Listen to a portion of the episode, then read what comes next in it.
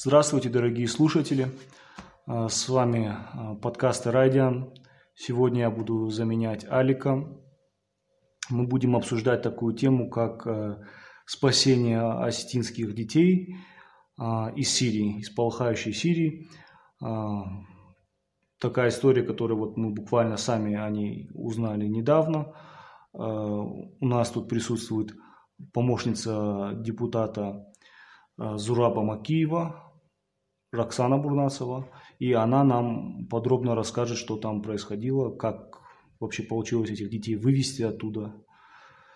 Здравствуй, Роксана. Добрый вечер. Ну, расскажи сначала, как это вообще произошло, как вы узнали о ситуации этой. А, тетя этих детей обратилась к депутату Государственной Думы а, на приеме с просьбой оказать ей содействие в возвращении этих детей. Рассказала, что обошла уже все инстанции, оббила все пороги, обращалась к другим политикам а, из а, федерального собрания и региональным чиновникам, и, к сожалению, не достигла какого-то результата. Вот. Обратилась к Зурабу Гайозовичу, он пообещал помочь, и вот, собственно, с этого началась огромная работа. А когда это было? А, это было несколько месяцев назад, около четырех, я думаю. Угу. Это их тетя, да? А, да, это родная сестра их матери. Угу. Значит, дети были в Сирии. Как они туда попали?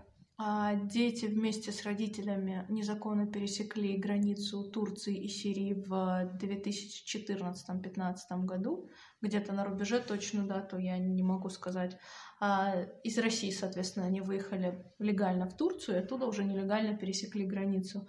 А, отец присоединился к незаконным а, террористическим формированиям, а, через какое-то время погиб. Мать какое-то время передвигалась вместе с женщинами, которые ну, ну, я так понимаю, вдовы боевиков. Да, да, вместе с вдовами боевиков передвигалась по территории Сирии. В какой-то момент попала в курдский лагерь для беженцев Эль-Холе.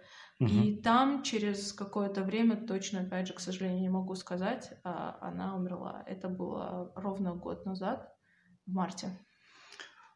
Значит, отец умер, мать тоже умерла. Дети остались фактически без присмотра э, в этом лагере. А, да, мать умерла от не, при невыясненных обстоятельствах. Это, вероятно, была какая-то болезнь.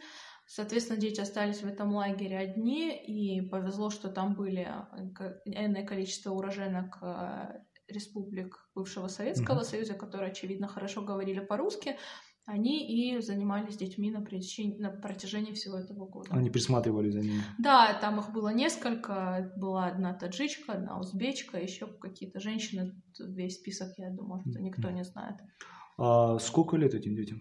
Кто это, мальчики? Там, а, там два ребенка семилетних, двойняшки, мальчик и девочка, угу. и четырехлетняя девочка. Это все родные братья и сестры. Угу. А как их там кормили их там, какие, в каких условиях они там существовали? Что, что с собой вообще представляет этот э, лагерь? А, лагерь Эрхоль, он знаменит э, тем, что регулярно в новостях, может любой это посмотреть, там появляются новости о том, что там а, в очередной раз погиб какой-то ребенок или там женщина. То есть там очень тяжелые условия. Сегодня а, были сообщения, по-моему, даже, да? Сегодня, да, буквально пришло сообщение о том, что три ребенка при невыясненных, опять же, обстоятельствах угу. погибли в лагере. То есть там ужасные антисанитарные условия. Да, абсолютно. Естественно, курды очень, скажем так, жестко обращаются с э, теми, кто уже проживает в этом лагере. То есть э, ну, это, по сути, выживание. Детям их врагов. Тех да. врагов, которые раньше занимались торговлей курдскими женщинами. Ну, понятно, тут... Да, теперь они платят, я так полагаю, той же монетой. Да.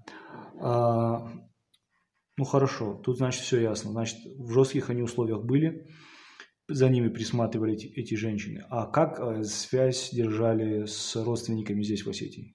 Вообще прерывалась ли связь? А, связь а, прерывалась на несколько месяцев в момент, когда а, погибла мать. А, Попав туда, мать э, нашла каких-то, опять же, женщин, которые говорят по-русски, и у кого-то из них был телефон.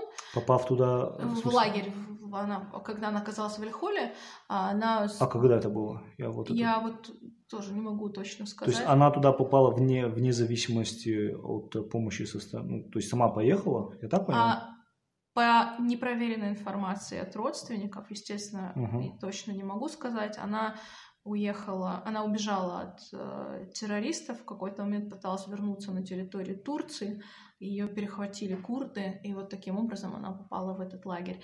Там mm-hmm. она познакомилась с какими-то женщинами, которые говорят по-русски, mm-hmm. у которых был телефон, и начала общаться со своей сестрой mm-hmm. по мессенджерам. Понятно. Что происходило дальше?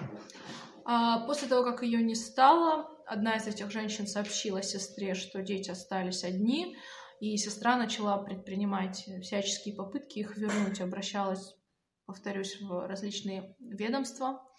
Вот. Но, к сожалению, это, очевидно, довольно сложная процедура, и никто не смог ей помочь. Хорошо. А, значит, э, эта тетя э, пришла к вам, попросила помощи. Какие действия были предприняты для того, для того чтобы помочь ей? А, по возвращению в Москву депутат а, Зураб Макиев э, обратился к своему другу и коллеге Дмитрию Саблину. Это человек, который известен по организации «Боевое угу, братство», да, человек, да. который возглавляет а, межпарламентскую группу «Россия-Сирия». Он обратился к нему за помощью, и в дальнейшем началась вся схема выстраиваться через Дмитрия Саблина. Были подключены невероятные ну, я так понимаю, это было не очень э, просто. Усилия больших требовало, правильно? А, да, это было подключено Министерство обороны, уполномоченный, аппарат уполномоченного по правам ребенка, МИД, э, консульство сирийское, посольство, огромное количество неравнодушных людей действительно просто единым фронтом выступили, чтобы это стало возможно. А были ли какие-нибудь такие препоны на этом пути? А, препоны были, и к своему большому сожалению хочу отметить, что в основном они были связаны с действиями именно осетинских чиновников.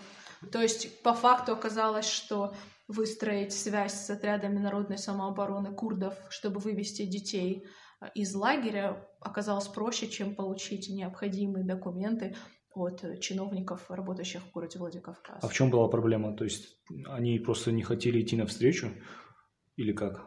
Ну, эта ситуация, она же не стандартная, да. и, соответственно, а, каждый чиновник, очевидно, боялся за свое кресло, боялся отойти от э, прописанных каких-то правил и норм поведения просто было проще сказать, это невозможно, чем попробовать организовать это каким-то более там нестандартным путем. А как спецслужбы смотрели на всю эту активность? А, здесь тоже хочется отдельно отметить, что абсолютно все силовые структуры Северной Осетии проявили максимальное внимание к вопросу, максимальное человеческое отношение. А, лично министр МВД Михаил Иванович Скоков очень помог очень благодарны ему за это. Угу. Представители Следственного комитета республики, другие силовые структуры. А, каждый все, что мог сделать на своем участке, они сделали. За это им большое спасибо. Роксан, а что конкретно астинские чиновники делали? Чем они там, мешали, не помогали? В чем конкретика? Магаз, на эту тему можно записывать отдельный подкаст, а возможно даже небольшую книгу. Но я приведу один пример, мне кажется, он весьма говорящий. А, одна из справок, которая нужна была для оформления бумаг, это э, бумага от э, консульства в Дамаске угу. о том, что дети действительно там находятся. Форма справки, ладно, что странная какая-то, консульство пошло навстречу каким-то образом, они эту бумагу сформировали, перевели, прислали мне, естественно, сканом с печатью. А, я предоставляю этот скан в органы профильные, на что получаю ответ. Окей, все здорово, спасибо, теперь, пожалуйста, официальным факсом мне ее пришлите.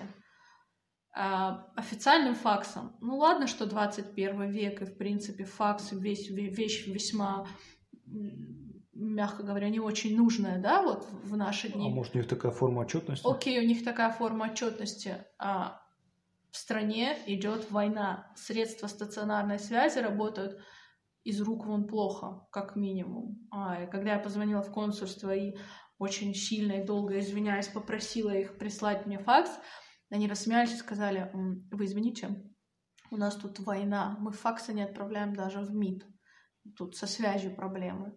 Mm-hmm. То есть абсолютное непонимание. Я объяснила этим женщинам, что они привезут, ну вот из профильных а, министерств, что эту справку привезут с собой, мы вам оригинал дадим. Примите, пожалуйста, сейчас скан.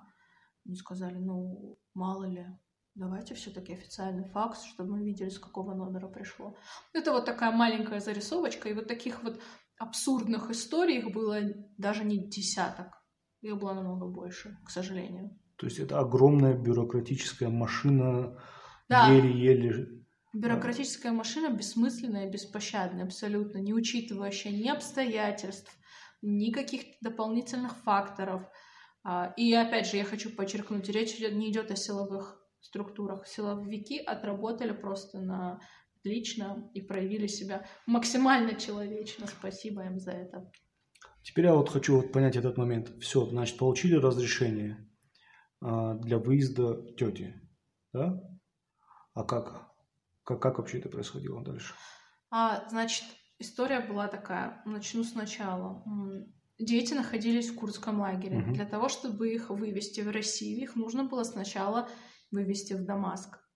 А, чтобы их вывести в Дамаск, их нужно было вывести сначала с территории курдского лагеря. А, люди, которые интересуются а, политикой в этом регионе, они понимают, что, в принципе, курдский лагерь — это территория, которая не очень под ведомственно, подотчетна сирийской сирийским властям. Mm-hmm. Соответственно, а, через отряды народной самообороны курдов детей вывезли из лагеря в а, город Курдский. А, туда прилетели уже представители России, забрали детей и через перевалочный пункт какие-то там базы довезли их до Дамаска. В Дамаске возникла следующая проблема. Дети, очевидно, без документов и просто так жить в каком-то отеле – или еще чем-то они не могли.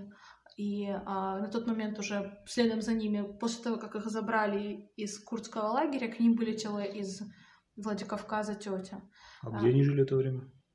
Ну вот в этот временной промежуток ну, они, в Дамаске. Это примерно промежуток совпал. Они прилетели в Дамаск, а тетя прилетела ага. из uh, России. И их э, поселили в подворье э, церкви РПЦ, угу. за что опять же, тоже отдельное спасибо. А, это было единственное место в Дамаске, где было и безопасно, где и говорили по-русски, где с них не потребовали каких-то документов и объяснений, то есть люди вошли в положение. Ну, дети русскоязычные, то есть проблем с коммуникацией не было? Нет, абсолютно не было. Они, а, старшие дети говорят немножко и на арабском, и они все абсолютно как любой другой ребенок в России говорят на русском языке. Роксан, а ну хорошо, вот э, дети, значит, в подворье. И, наверное, какой-то медицинский осмотр производился. Как они здоровы, то есть их жизни ничего не угрожает, это понятно. Но год в курдском лагере, это, наверное, как-то ударило по здоровью. Что там? Хорошо в этом смысле все? Когда они уже были в безопасности, было понятно, что они скоро едут в Россию, было принято решение а, обследовать их уже непосредственно в Москве. Опять же, усилиями а, Макиева и Саблина сразу после прилета детей определили в детскую больницу.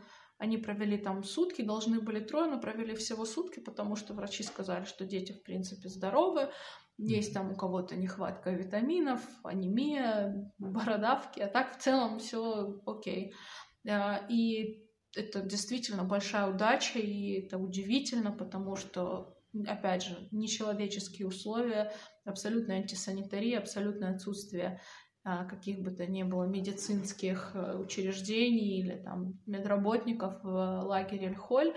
А, брат рассказывал этих вот э, детей, как защищал сестер от чуть ли не скорпионов и змей, то есть абсолютно условия на выживание. И тем приятнее, что все так обошлось. Большое счастье. А для них вообще вот, вот эти перелеты, большое количество новых людей, э, это был для них стресс, вот этот там, новая страна. После того, как они увидели свою тетю, она объяснила им, что она приехала их забрать, они были очень счастливы, и она объяснила, что она везет их в Россию, и, собственно, те дни, которые они жили с тетей в подворье, пока готовились документы, они говорили только о том, как они хотят в Россию, были очень рады по этому поводу. А после того, как они уже вылетели, приземлялись в Москве, это была поздняя ночь, а, мальчик увидел огни ночной Москвы, и, ну, мне кажется, это очень мило. Он повернулся к тете и сказал, что Россия очень блестит, она очень красивая, ему очень понравилась страна. Вот, они прилетели поздно ночью и сразу легли спать. На следующий день их повезли в медицинское учреждение. И, собственно, на следующий же день они прибыли во Владикавказ. То есть это сегодня утром. Хорошо. А вот они прилетели во Владикавказ. Что происходило дальше? Наверное, родственники там что-то собрались, встретили. Что происходило дальше? Да, сегодня утром вместе с Зурабом Акиевым они прилетели во Владикавказ. Мы их тоже встречали. Было очень много ближайших родственников, двоюродные сестры. Все были, конечно, безумно рады. А тут же решили, что завтра будем делать три пирога. А вот. А дети, когда они были в Москве, ну, естественно, они были в тех условиях, когда не было возможности им объяснить этот момент, они спрашивали тетю, мы уже в России, а мы поедем в Осетию, это будет другая Россия, или, ну, то есть они очень mm-hmm. долго не могли понять, как соотносится понятие Россия Осетия. Они прилетели, увидели родственников, тетя им сказала, что ну вот теперь вы поняли, они говорят, да, теперь мы поняли, что такое Осетия, где она и как она. Очень им тут понравилось. Вот, ну, на самом деле это очень все замечательно, но впереди очень длительный, сложный процесс адаптации детей. Нужно понимать, что у нас, к сожалению, в обществе не все всегда готовы адекватно реагировать на таких, такие ситуации. Mm-hmm. И, в принципе, наверное, государство не всегда, ну, не государство, да, опять же, те самые бюрократические структуры не всегда готовы адекватно подходить к таким вопросам.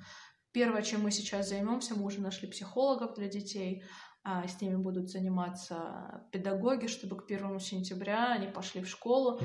сели за парты и чувствовали себя там комфортно. Не было ощущения, что они отщепенцы, что они не понимают, что происходит вокруг. Вот здесь же уже были первые какие-то обсуждения этого вопроса к судьбе этих детей подключится фамилия, которая тоже обещала не бросить их, всячески оказывать содействие, поддержку. А эта поддержка будет действительно нужна. И а, я очень надеюсь, что дети будут в дальнейшем находиться в атмосфере любви, тепла и поддержки и того негатива, который был у них и в Сирийской республике, и того негатива, который, к сожалению, периодически появлялся в соцсетях. Надеюсь, они его на себе не почувствуют. Хорошо. Ну, я думаю, на, на этой позитивной ноте можно закончить. Спасибо, Роксана. Это было действительно очень интересно, очень реально какая-то волнительная история. А, спасибо. Пожалуйста, мы переживали эту историю как свою, и я надеюсь, что таких историй больше никогда не будет. Ни в Осетии, ни в России. Салжахат.